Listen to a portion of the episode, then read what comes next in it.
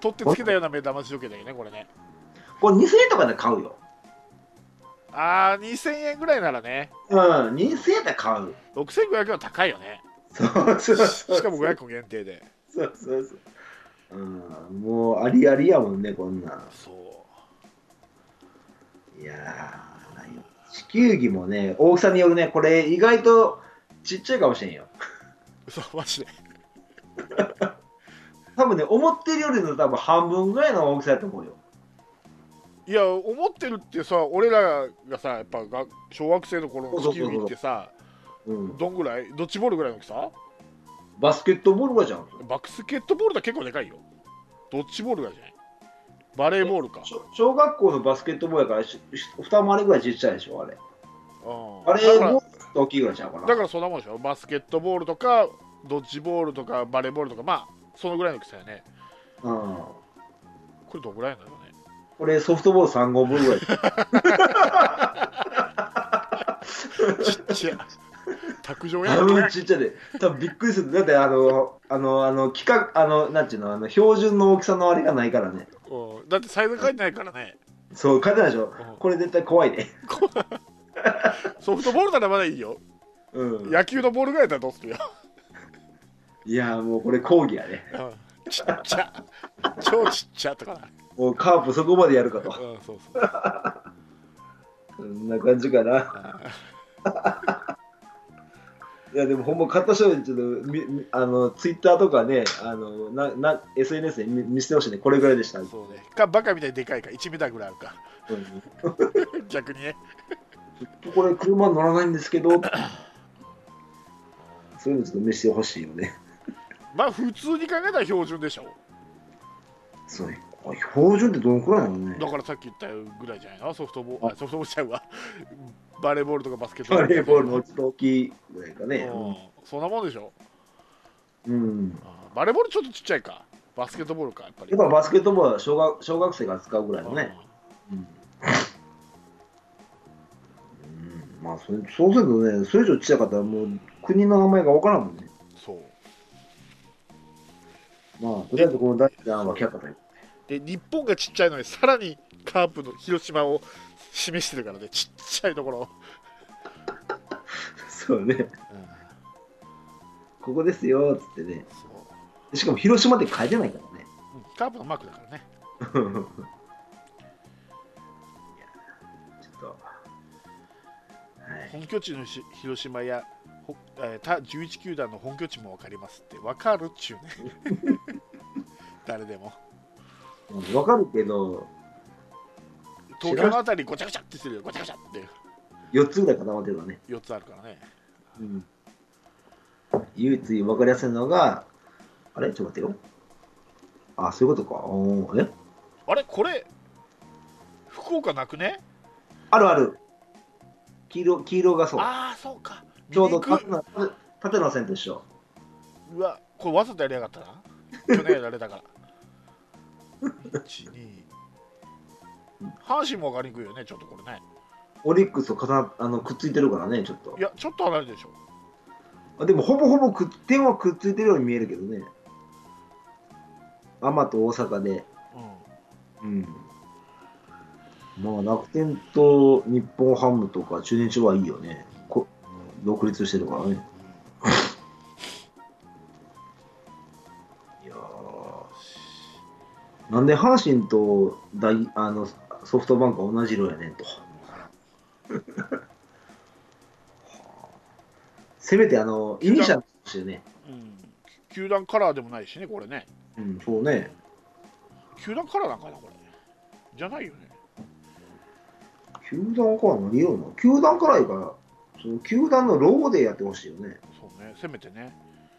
自分のとこだけ思いっきりロゴ出してるのにね。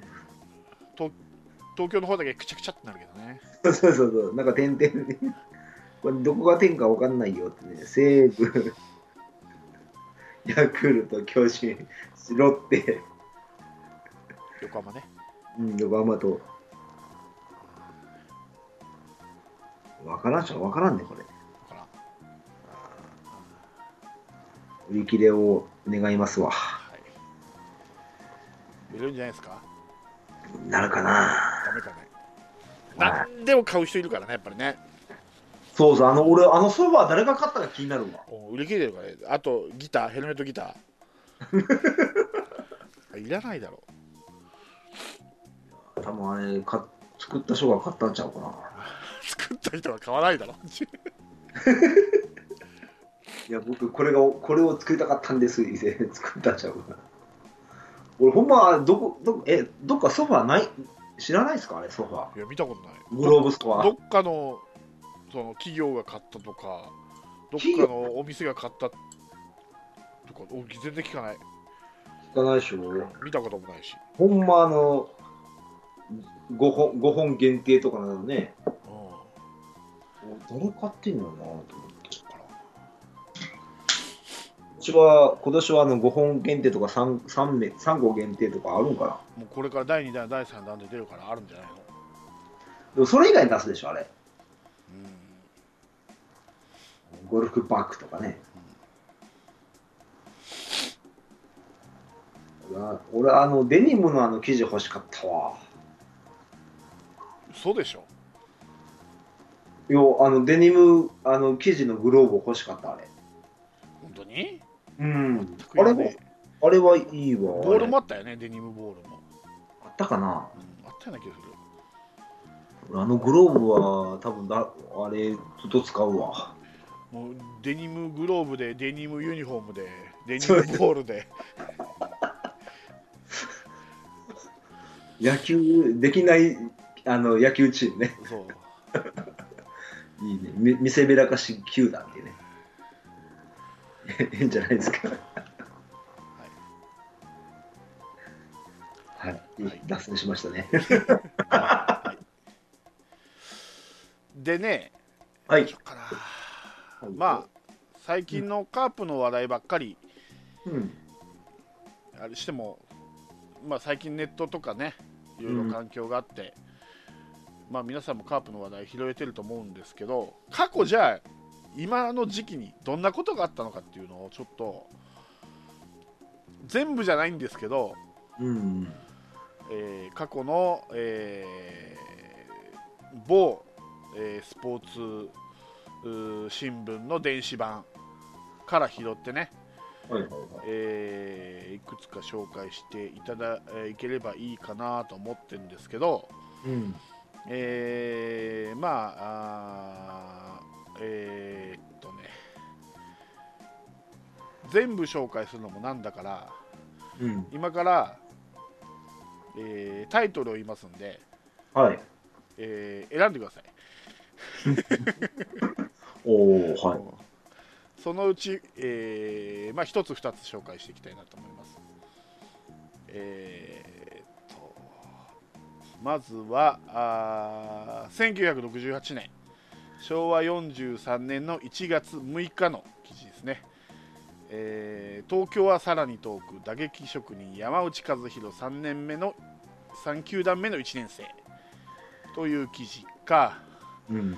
えー平成20年、えー1月7日広島武器ある選手獲得4番目の人的保障に赤松正人、あー。ああ、そっか。はい、で3つ目が、えー1998年平成10年1月10日尾形光一照準ピタリライフル射撃で4年連続を狙うはいこの3つの中から選んでください2番。2番2番でいいです？2番です。はい。えー、えー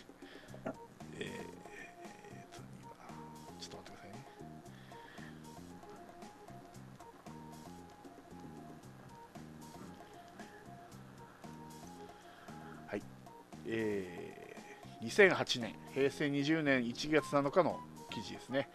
広島武器ある選手獲得4番の人的保障に赤松正人と。はい。えー、っと、阪神岡田あー木信監督が嘆いた俺がプロ野球選手会長の時はプロテクトはよ枠は40人やったけどどんどん人数が減ってるからな。最後の1人2人というとこやったけど、えー広島からフリーエージェントで新井貴弘内野手がを獲得した阪神だがそれを伴う人的保障で保護できている人数は28人まで。え、4番打者を奪われた広島はこの日プロテクトから漏れた 50m5 秒6の俊足。赤松正人外野手の獲得を発表した。ウエスタンリーグながら2005年に首位打者。2005年、2006年は盗塁王のタイトルホルダー。ポスト赤星として期待された4年目の選手だった。前年12月へ阪神からプロテクト除外をされた選手名簿が広島に届けられあプロテク阪神からプロテクトを除外された選手名簿が広島に届けられた際目を通したマーティン・ブラウン監督は思わずあ迷わず赤松を示した。武器のある選手前から欲しいと思っていた。とてもラッキーだ。えー、新井の移籍は痛い。しかしブラウン監督は一発長打の豪快な、野球からディフェンス重視の機動力野球へ、えー、衣替えを図ることにを決断2009年広い新球場が本拠地になることも考慮して、え守備範囲の守備範囲の広い足のある外野手は魅力的だった。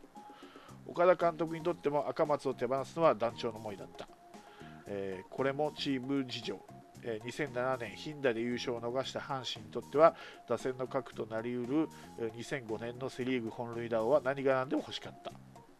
人間期待されれば力を発揮するものである。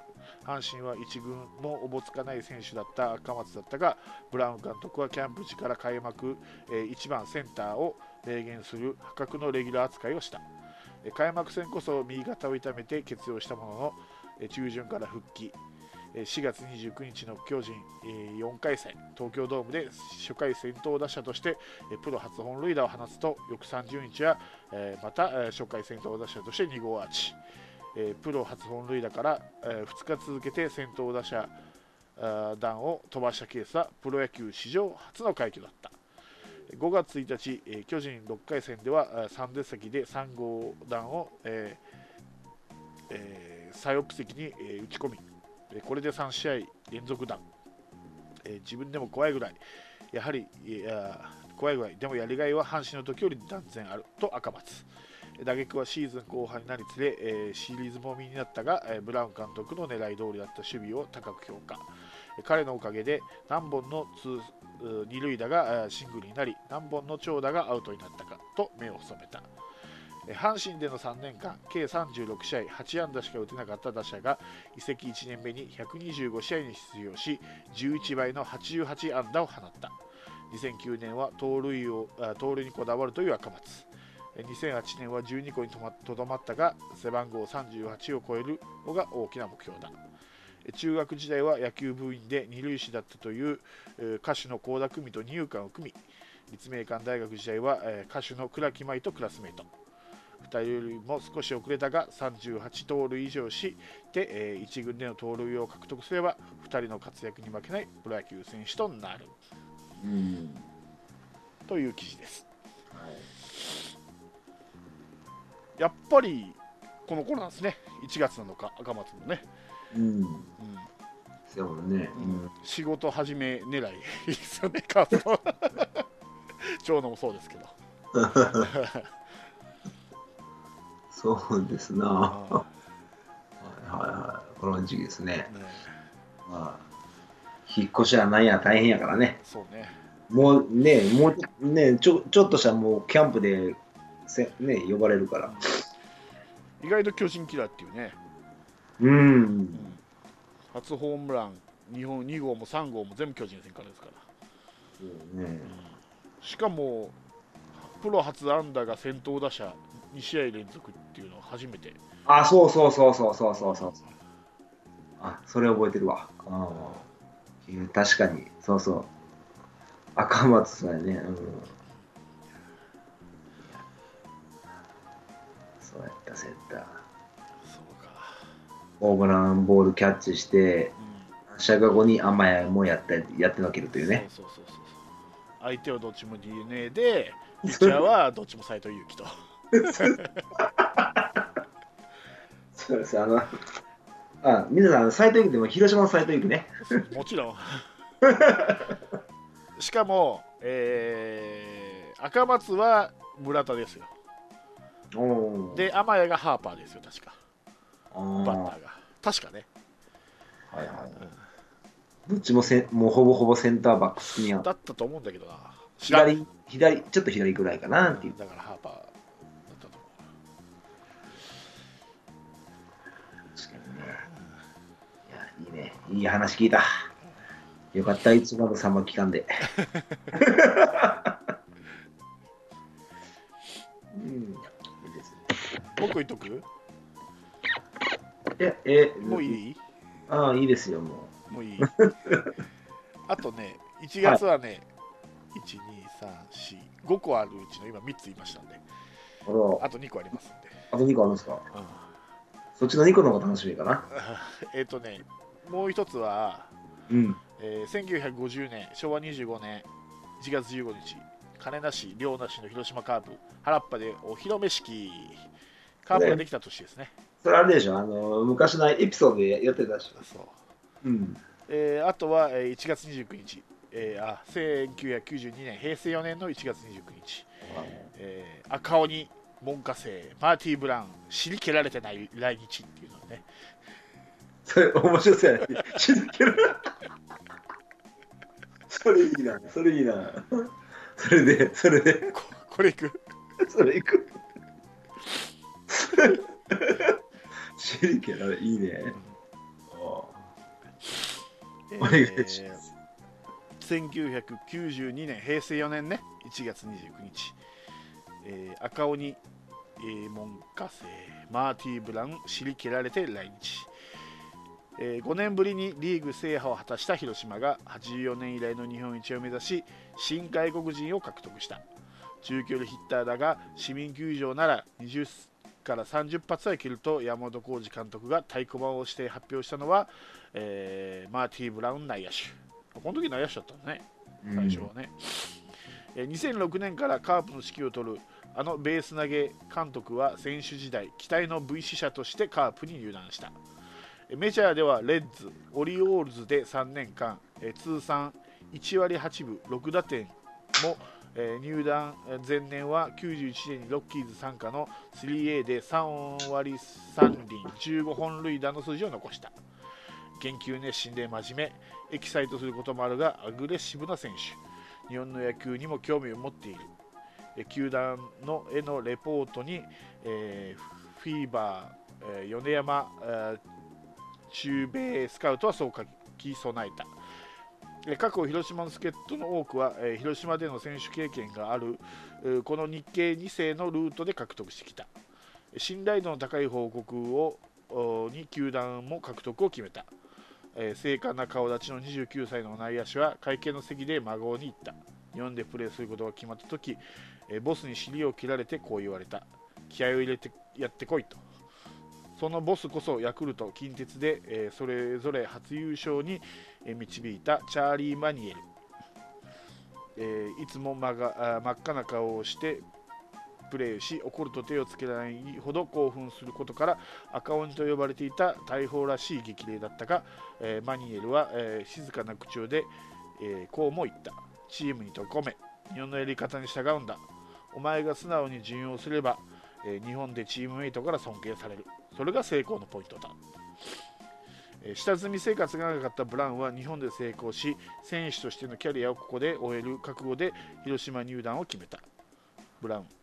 ボスの助言とともにベースボールとは違う野球を知ることから始めた、えー作家のロバート・ホワイティングの「キクとバット」えー輪を持って日本となすなど独特な野球スタイルを綴った本を熟読。不思議な国の不思議な野球について書かれた内容だけに一方的ではあると判断し日本でのプレー経験がある知り合いの元巨人ロイ・ホワイト外野手元中日ケン・モッカ内野手から直接アドバイスを受けた。平山スカウトの報告通りそのプレースタイルはガッツあふれるものだった。併殺崩しや、えー本塁でのクロスプレーの殺人スライディングは激しく乱闘寸前になるまで、えーなるほど、えー外野を守らせれば、えーフェンスを怖がらず果敢にダイビング。チームの士気を高めるという点では大いに貢献した。期待されていたバットは在籍3年間で計50本。165打点。えー2年目の93年に2割7分6厘27本塁打。83打点をマークし、えー勝負強い打撃も光ったが外角の変化球に弱点がありアベレージは伸びなかった。翌94年足首を負傷、えー師匠のマニエルのごとくそのバットで優勝を勝ちることはできなかったが広島ファンの印象に残る選手だった。マイナーリーグの指導者として優勝、えー表彰される手腕を買われ、えー優勝から遠ざかっている広島を復活するために再来日し4年目となる2009年18年ぶりの優勝を目指し今度はブラウン監督がカープナインの尻を蹴る、という記事でした。いいね。もともと内野手だったんだね、みたいですうね。ん、どこ守ってたんだろうなショートかな。ショートっぽくないけどね でもショートやってた人が外野回されるってあるあるだからショートかもしれないね、うんう。ん、そうか。でも27本、まあまあまあ。十分じゃないですか。こんな打てたね2割7分6厘27本83って助っ人としては十分だよねこれね十分十分。いくら市民球場狭いってもね、うん、十分十分う。うん。なるほど。いい話だ、ブラウン。んそうだってさほら今の若い子はそら監督のブラウンしか知らないわけだから、うん。ね選手時代のブラウンっていうねあれから始まったからね、カープが変な T シャツを売るようになったのか。あら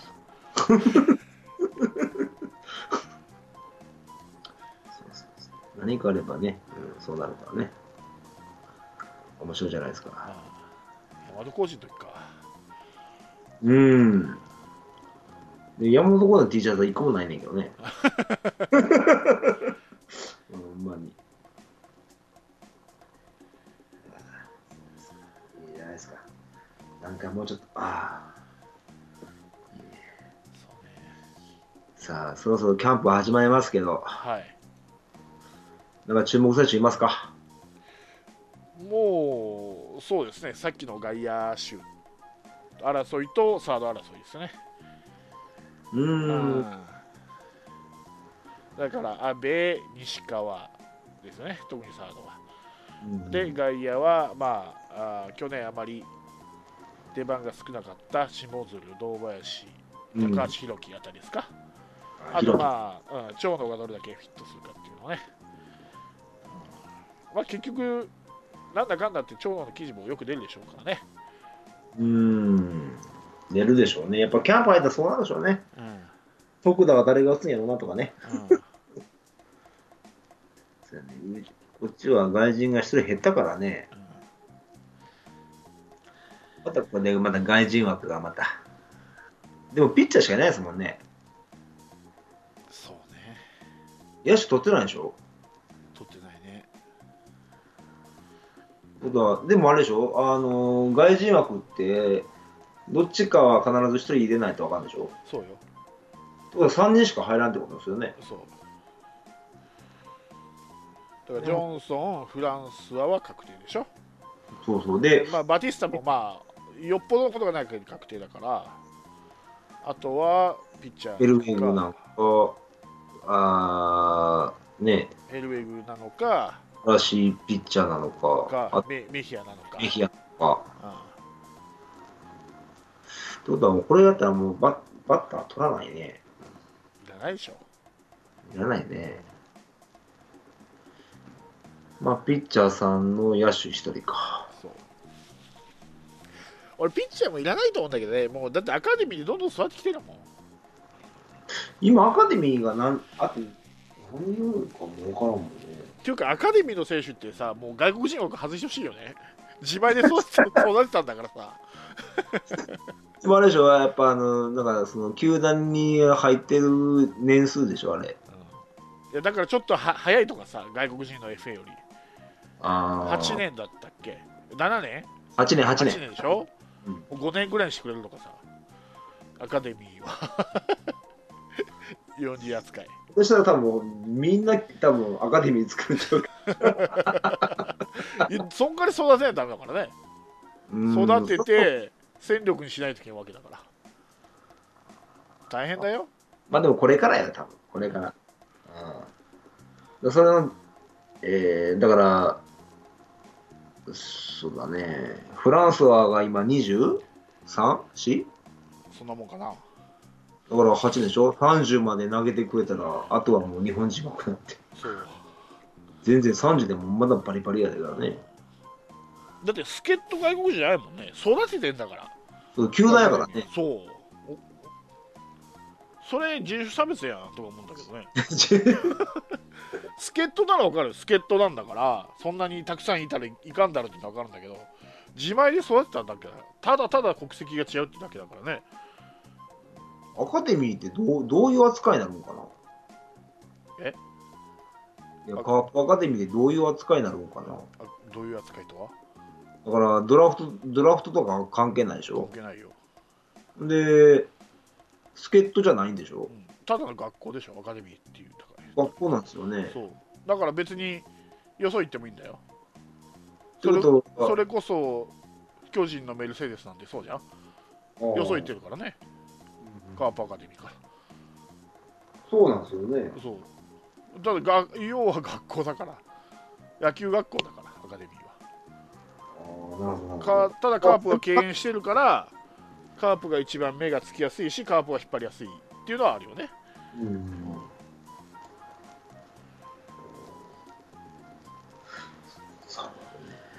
中日がドミニカにアカデミー作ったら怖いけどね そこ森重がアカデミーの校長かなんかなってからさガンガンガンガン打てる打てるピッチバッターをさ中日に送り込んできたら怖いよね。もう究極の4番 ,4 番育成学校そうそうそう。ビシエドとかさブランコとかあんなんかどんどん来んだよ。でも欠点はあの他球団に行ったら活躍したいっていうね。そうそうそうそうそう。うん そういうそういうのもありかもね。怖いよ。それどうどういうくくりになるのかな？アカデミーってね。だから学校でしょ。ってことはせドラフトになあ嘘ならないよ。ドラフトにならないとあかんのじゃないのかな？だって日本じゃないもん。ああそっか。だってアメリカの学校はドラフト対象にならないでしょ？それと一緒でしょ？じゃあそれともう助っ人になるのかな？そしたら。助っ人でしょ。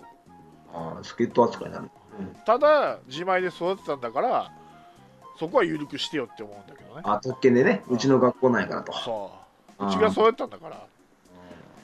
そこは5年でもう40枠なれるとかしたらさよくない？ああいいかもしれん。そそしたらほともうほとんど外人になるかもしれない そう。半分ぐらいね。半分ぐらいドミニカ8対2が多分6対4ぐらいになるんちゃそううそうあれ？日本人枠これ？ってそうそうそう。今日3人しかいないよスタメンに日本人っていうなる。あれ？あれ？これメジャーリーグ？とか言ってそうそうそう。ああそれもあるかもしれないね。ババッターとかもね下手したらバッター日本が低迷ねカープが低迷でもうほとんど外人枠とかね。そうそうそう面白いかもしれないですね思ったらだから本当カープって自前だから本当補強しないんだよね。補強せずに3連覇。うんしてるからね、まあでもこれはやっぱタイミングが良かったかもしれんねでも。おだから一番いいのは大竹出てから変わったからね。そうね。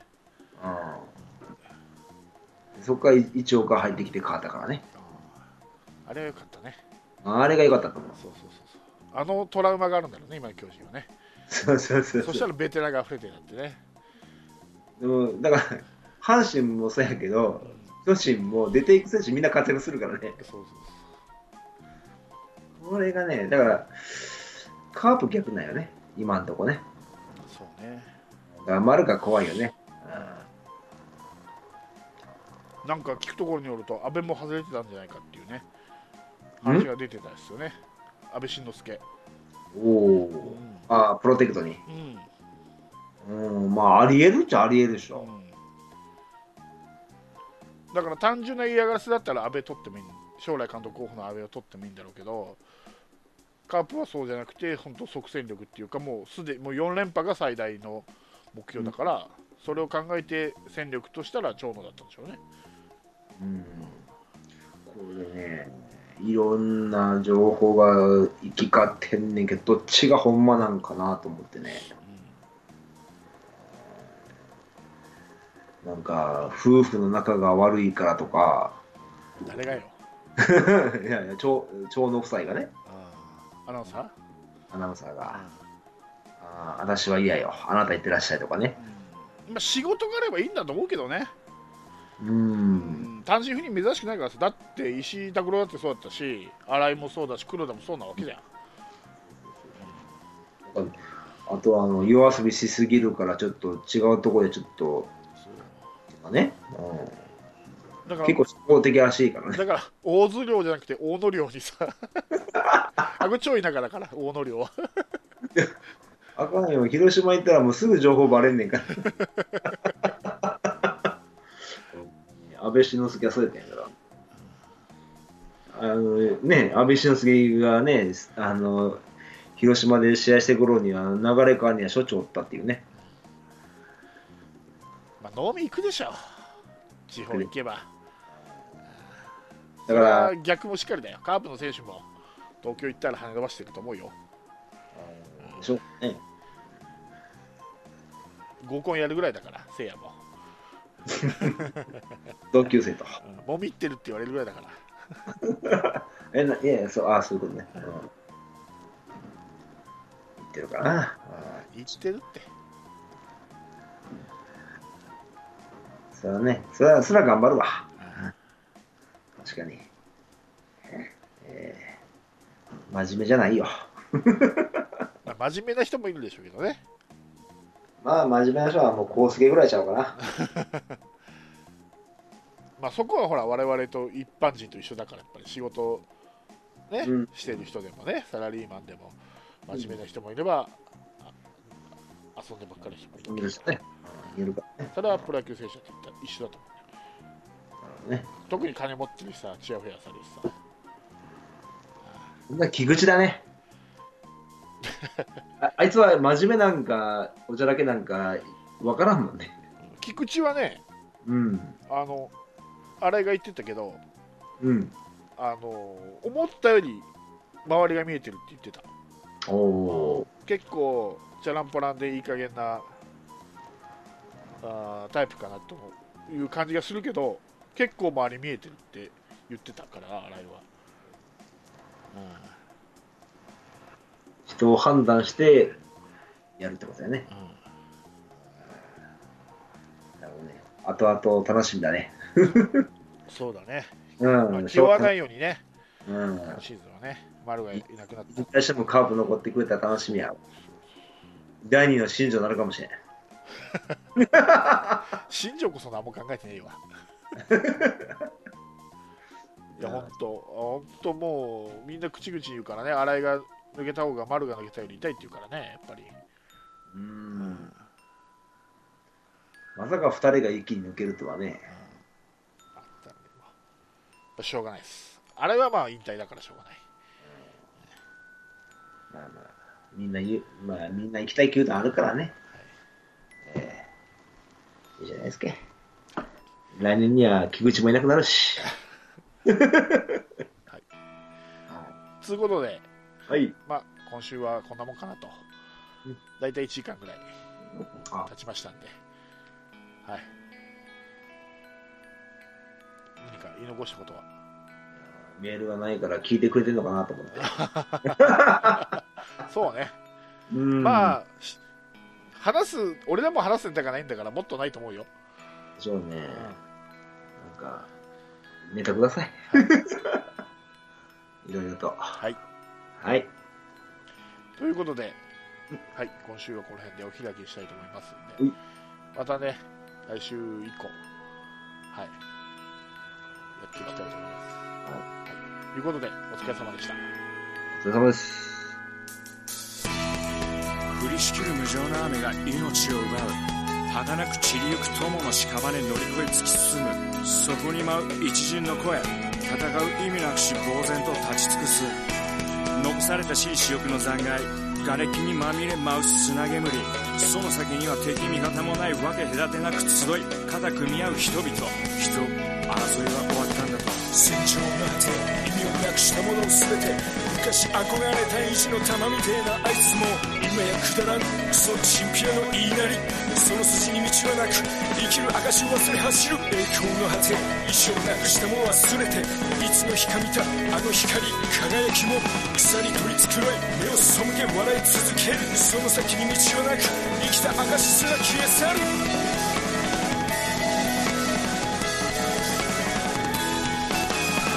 いたずらなお前皆を和ます時のお前も全部ひっくるめてお前なんか話を見るとそれからだ。晴れの雨はなく終わらぬ争いもなく。